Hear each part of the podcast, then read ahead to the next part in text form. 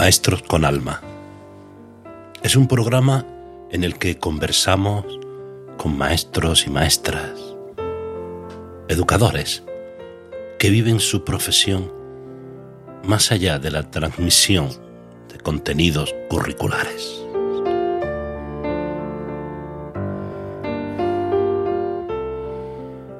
Maestros que llevan en el alma la educación como esa arma poderosa es capaz de cambiar el mundo.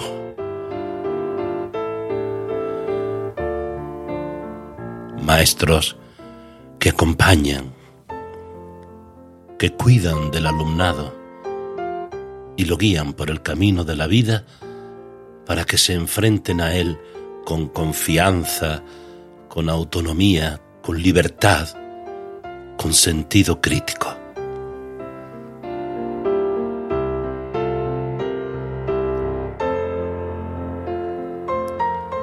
Maestros que hacen todo lo posible para que cada alumno que le confían encuentre su lugar en el mundo.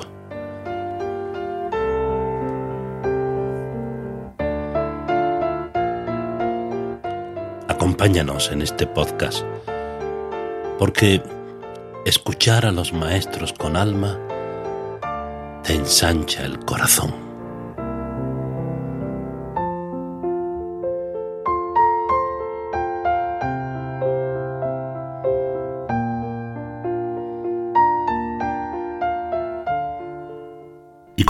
Esta temporada del podcast Maestros con Alma y estamos aquí sentados con José Manuel Plata Millán. Hola José. Hola Ricardo. ¿Qué tal? Pues un poco nervioso. Sí. Nada, se trata de hablar de uno, ¿verdad? Sí. Y de estar aquí en una conversación amigable. Eh, bueno, ¿qué dices? ¿Qué puedes decir de ti? Eh, Bueno, muchas cosas, ¿no? Bueno, en principio te quiero agradecer tu invitación en esta tarde de otoño aquí para hablar un poquito de algo que nos gusta tanto como es la escuela y la educación, ¿no? También te quiero dar la enhorabuena por, por este, este habitáculo que yo no había estado, este estudio de radio, ¿no? Creo que es muy necesario en la escuela y en nuestro colegio y te animo pues a que nos contamines y a que nos hagas partícipes, ¿no? de este rato contigo y por supuesto que todos los alumnos vayan pasando por este sitio. ojalá, sí, sí, Contagiar la pasión por la radio sería maravilloso que pudiera hacerse, ¿no? Eh, ¿Cuántos años llevas de maestro, José? Pues fíjate, todo depende, porque yo empecé a ser maestro casi cuando nació mi hermano, mi hermano Rubén, ¿eh? casi con 10 años. Empezamos ya a tener responsabilidades, ¿no? Y, en fin, yo llevo, pues va a ser para 38 años aquí en Escolapio, con cientos, yo diría que miles de alumnos, ¿no? Eso hace que cuando vas por Granada, por cualquier calle, por cualquier lugar, pues siempre hay alguno que te saluda y te dice, ¿me recuerdas? ¿no? Eso realmente pues nos ensancha y no, no, nos reconforta muchísimo. ¿no? ¿Por qué quisiste ser maestro o educador? Bueno, Ricardo, eh, yo sabes que soy alumno del cole. Vos casi, Somos coet- casi coetáneos, sí, coetáneos, sí, ¿no? Sí, sí, estábamos los dos aquí ¿eh? en Sí. ese momento, cada uno por un lado, porque tú en un nivel y yo en otro, pero, pero es cierto, ¿no? Yo vengo de, de zona rural, yo vengo de pueblo, yo vengo de Ojíjares, y la verdad que, mm, que añoro mucho el pueblo y he vivido mucho en, en el- ese pueblo de Ojíjares que no es como ahora, ¿no? El pueblo de Ojíjares en los años 60 pues era un pueblo de 3.000 habitantes, ¿no? Donde las acequias, por las ace- acequias corría agua, donde nos bañábamos en las acequias, donde lo normal no era que pasara coches, sino que pasaran juntas con carros, que el estiércol estuviera en las calles y lo pisáramos, y los charcos. Un mundo diferente al de ahora, ¿no? Muy de pequeño, con cuatro años, empezó mi madre a traerme al cole de Granada, al cole junto al río Genil, junto al Genil. Y fue una semana, la semana ya me dijo, oye, tú ya tienes que ir solo. ¿eh? Y así empecé con cuatro añitos en, en la clase de, de Carmen Lozano, con cuatro añitos. Y a partir de ahí hay una anécdota que mi pobre madre ha repetido muchas veces, ya no tanto, cuando me ha llamado tantas veces por teléfono y nunca estaba porque estaba en el colegio. Ella decía lo que le costó, el trabajo que le costó entrar, porque parece, yo estaba un poco, pues, te puedes imaginar, del pueblo y tal, ¿no? Pues las primeras semanas me costó entrar y estaba Adaptarte, ¿no? llorando y tal, y dice, el trabajo que le costó entrar y ahora no hay quien lo saque del cole, Esa es una frase que lo ha dicho muchas veces, sí. Pero, mm, ¿cuándo tuviste tu seguridad de que querías ser maestro? Bueno, eh, el hecho de... Porque uno empieza, sí, sí. entra, eh, pero... Yo, yo, he vivido en un mundo, ahora cuando así ya mm, crece y te das cuenta de las cosas, mi mundo era un mundo cerrado, ¿no? Era mi pueblo, era pues la gente que allí trabajaba, mi padre agricultor toda la vida, y luego mi mundo de colegio. Entonces yo pronto me empecé a fijar en los profesores. ¿eh? sobre todo recuerdo a los 12, 14 años, en la adolescencia, pues el yo mm, me imaginaba ahí en la pizarra. Además era un reto porque yo he sido muy tímido y soy tímido, creo que la timidez irá siempre conmigo. Y era ese reto, ¿no? De querer afrontar siempre cuando hay una adversidad, de quererla alcanzar. Y recuerdo haber, pues, eh, profesores, desde el padre Fernando, dando matemáticas. Y yo digo, algún día estaré yo ahí. Y, se cumplió el sueño, se cumplió. Los sueños se cumplieron. Sí. Y en esos 38 años que llevas trabajando como educador, seguro que te has encontrado dificultades, porque a todos nos ha pasado, ¿no? Sí. ¿Te, ¿Te, vienen a la memoria alguna dificultad que hayas tenido, con la que hayas tenido que pelear para seguir adelante? Momentos de bajo. Sí, siempre sí. Yo entiendo o creo que, el maestro se va haciendo. Es decir, nosotros estudiamos en magisterio, en la normal y demás, ¿no? Pero no, no, no nos imaginamos luego cuando nos metemos en el aula a gestionar el grupo y a intentar sacar lo mejor de cada alumno, ¿no? Entonces, el maestro se va haciendo con los años. Y es cierto que eh, tiene dificultades, trabas, pues desde eh, te diría desde alumnos complicados, alumnos disruptivos, que no sabes cómo llegar a ellos.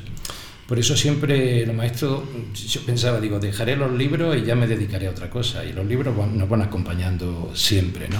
Porque uno va buscando, pues, esas herramientas para, para ayudar a esos alumnos eh, con más dificultades o esas metodologías nuevas, ¿no? Y entonces eh, ahí creo que está la dificultad.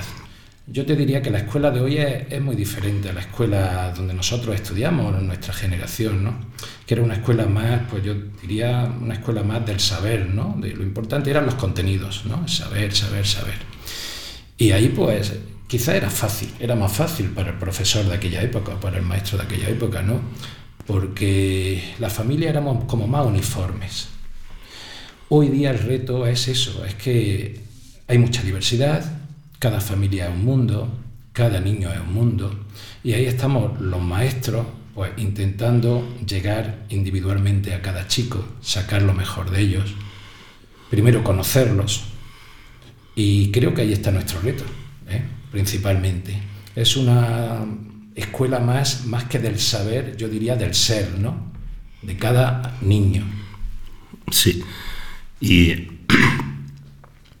eh, nos hemos visto perseguidos por muchas leyes. Digo perseguidos porque me parece que las leyes han venido así impuestas, ¿no? Como una especie de látigo que nos ha pegado a los educadores, ¿no? ¿Ha sido para ti esto un impedimento? ¿O te has sabido situar por encima de las leyes sin perder el norte de, lo que tú entiendes, ¿no? Sí, el impedimento es que de alguna manera nos va frustrando, ¿no?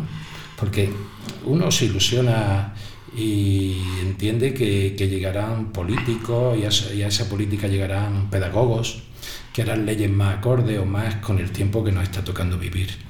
Y cuando vemos que eso no es así, que no cuentan con nosotros, que no cuentan con realmente con, las necesidades que tiene la escuela, pues va frustrándote, ¿no? Pero yo entiendo que las la leyes hay que dejarlas ahí a un lado, ¿no?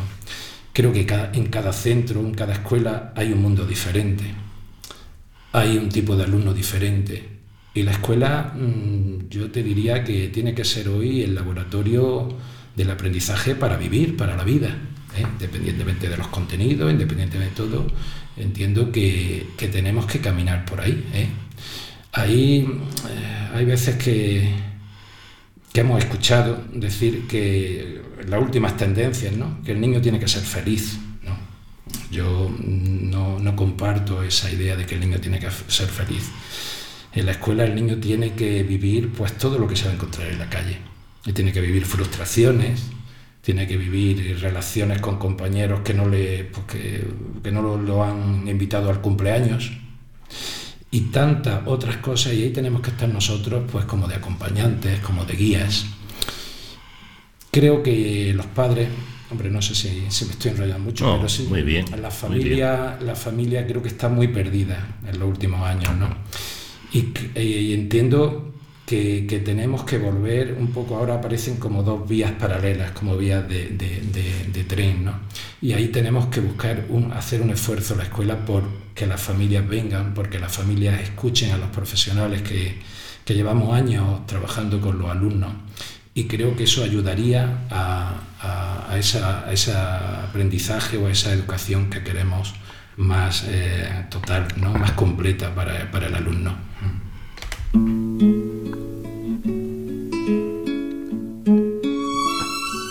Has querido traer esta canción al programa. Uno se cree que los mató el tiempo y la ausencia,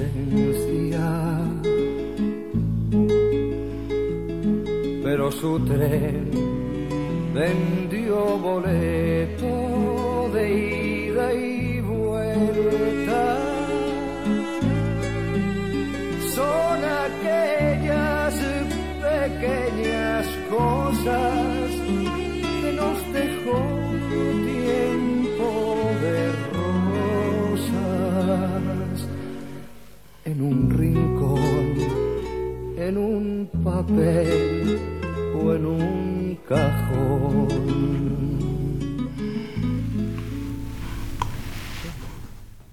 Unas pequeñas cosas. La vida está hecha de pequeñas cosas, ¿no? Eh, ¿Por qué has querido traer esta canción? Yo cada vez que la escucho me emociono. Y mira, se la he escuchado cientos de veces, ¿no? Creo que ahí están en los pequeños detalles donde de alguna manera nos definimos y donde podemos hacer esta vida pues que sea que merezca vivirla, ¿no? Que merezca vivirla. Pues pequeños detalles en la escuela hay muchísimos, ¿no?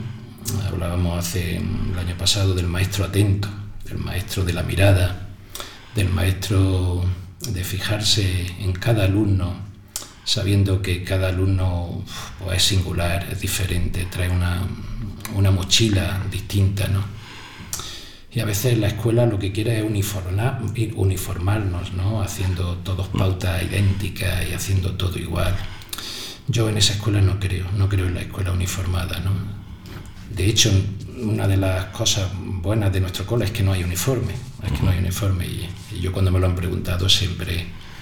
Y esas pequeñas cosas de, en todos los aspectos, no solo en la escuela, ¿no? en cualquier lugar, con la pareja, con la familia, con tu hijo hay que fijarse en esos pequeños detalles. Hay quien dice que esta canción de Serrat es un canto a la nostalgia. ¿Tú tienes nostalgia de tiempos pasados en, la escuela? No, no, no tengo nostalgia. Yo lo que estoy orgulloso del camino que llevo, ¿eh? orgulloso de la escuela que, que, vi y no de mis primeros años, que fueron las décadas de los 80, dando ya clases, sino me voy más atrás y para nada, para nada. Yo creo más en esta escuela del siglo XXI. Creo en los profesionales de este siglo XXI. Tenemos un grupo de gente maravillosa. Lo que tenemos es que comunicarnos más, buscar la creatividad, no, no que, nos vengan las cosas hechas. Tenemos que ser más líderes, eh, pensando cada uno en nosotros y apasionándonos con lo que hacemos diariamente. Hablando con los chavales, muchas veces nos refieren eh, que guardan en su corazón la memoria de algunos maestros. ¿Y tú? Yo Tengo muchos, ¿eh? yo diría que todos. Para mí, todos los maestros que han pasado por mi vida me han dejado algo bueno o malo. Hablaba antes de la frustración. Pues ese profesor que te exigía muchísimo, que recuerdo el boom nuestro tan duro que era, esas 33 horas semanales. Y había profesores pues muy duros. Y... Pero eso también le tengo un recuerdo especial a esos profesores. Creo que todos nos dejan una huella y esa huella nos tiene que servir pues para, para aprender y para, para mejorar en la vida. Sí, decía el propio Serrat en una cita que tengo aquí, dice, muchas veces, abriendo cajones, removiendo papeles o hurgando en las guardillas, uno encuentra cosas pequeñas que le dan la vuelta al corazón y hacen que el cerebro camine por otro rumbo muy diferente al que tenía unos segundos antes. Para mí son muy importantes estas pequeñas cosas porque solo a base de ellas puedo hacer mi gran cosa o nuestra gran cosa. Lo decía a propósito de la canción, estas pequeñas cosas. ¿Te sientes identificado ahí? Sí, totalmente. Totalmente. A veces la cabeza es traicionera, ¿no? Y los pensamientos. Y tengo por ahí mm, algunas cosillas que leo de neurociencia, nos habla de eso, de que lo que es consciente en nuestro pensamiento es mínimo, es un porcentaje mínimo comparado con todo lo que hay eh, de las ondas que hay en nuestra cabeza. ¿no? Y efectivamente, a veces esas pequeñas cosas nos van a traer otros momentos inolvidables. Vamos a escuchar.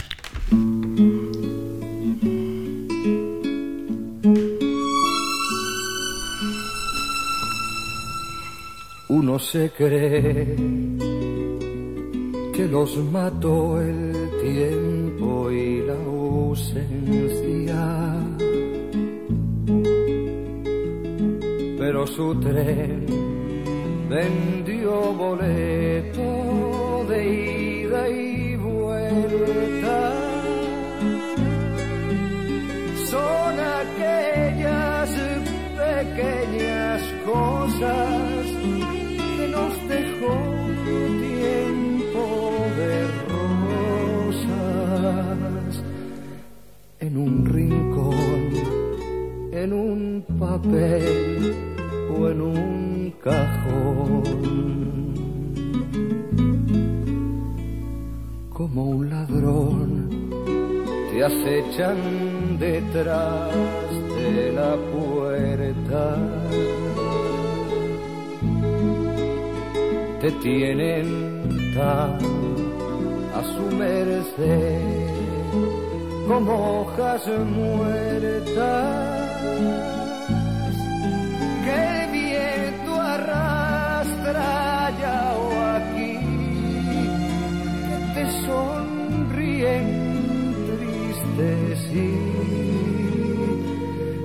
nos hacen que Lloremos cuando nadie nos ve.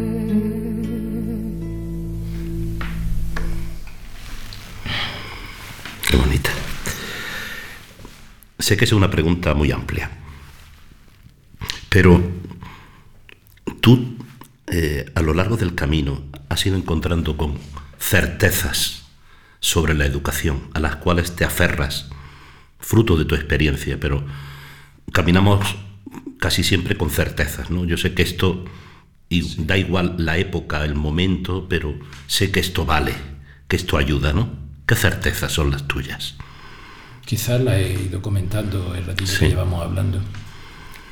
La certeza es que tenemos un ser maravilloso, siempre cada año diferentes seres, y y hay que mirarlos a los ojos, hay que conocerlos, hay que ver el autoconcepto de cada, de cada chiquillo. Se habla a veces de levantar el autoestima, tú puedes, pero eso no nos vale, porque a lo mejor ese, ese chico no necesita eso. Hay que quitarle miedos. Veo últimamente muchos niños con miedo, muchos niños con con ansiedad. todo lo de la pandemia tampoco está ayudando a esa parte. incluso los padres, niños muy protegidos, que no nos están ayudando para que los niños sean libres, para que los niños empiecen a caminar solos. No podemos quitarle las piedras del camino. Son ellos los que tienen que caerse, levantarse. No sé si contesto un poco a lo que me dice. Sí, estaba pensando ahora que eh, nuestro programa se llama Maestros con Alma y a lo mejor es que somos o tenemos que ser maestros del alma, pensando en los chavales, ¿no? Maestros que ayudan a trabajar y hacer crecer el interior de nuestros alumnos, ¿no? Sí. Yo no me considero maestro con alma. Bueno, eso no hace falta que tú te consideres, te consideramos los demás. te lo agradezco, te lo agradezco. Eh, así lo veo, sí. Mm. Realmente ese es el camino, ¿no? Estar ahí eh, ayudando, estar ahí acompañando. Y al final, supongo que si te pregunto qué hemos de salvar de la educación, justo sería eso, ¿no? Sí, totalmente ese niño que sale después de estar casi 15 años con nosotros, ¿eh? y lo vemos que, vuela. Ese ahora mismo la terminología del perfil competencial, ¿no? Ese niño que vuela, ese niño que tiene que ser crítico, que sabe ser crítico, no que critica todo, sino que sabe ser crítico ¿eh? y, que, y que va a descubrir el mundo, ¿de acuerdo? Eso es quizás lo más fantástico. A veces no hay que estar con con niños que vuelan solos, ¿no? Quizás donde más nos podemos fijar en esos niños con dificultades que lo hemos visto pequeños y que luego cuando los vemos que salen ¿eh? y están volando y los vemos trabajando y los vemos felices, que son buena gente. Yo me quedaría con eso. Estamos preparando buena gente. Y eso nos hace a nosotros también felices, Sí, sí, sí. Eso hace que no nos cansemos nunca. Yo fíjate, 38 años y, y porque el Estado me va a decir que me va a jubilar, pero yo cada año me renuevo afortunadamente y estoy encantado. Muy bien, José, pues ha sido un momento magnífico de, de compartir y te agradezco mucho que hayas estado con nosotros. El agradecimiento es, mutuo, he estado muy a gusto y me ha encantado estar contigo este ratico. Es importante que nos escuchemos unos, unos maestros a otros, ¿verdad? Sí, sí, sí, es fundamental. Eh, la escuela necesita de comunicación y de, y de hablarnos y de sentirnos. Eso es, pues ojalá que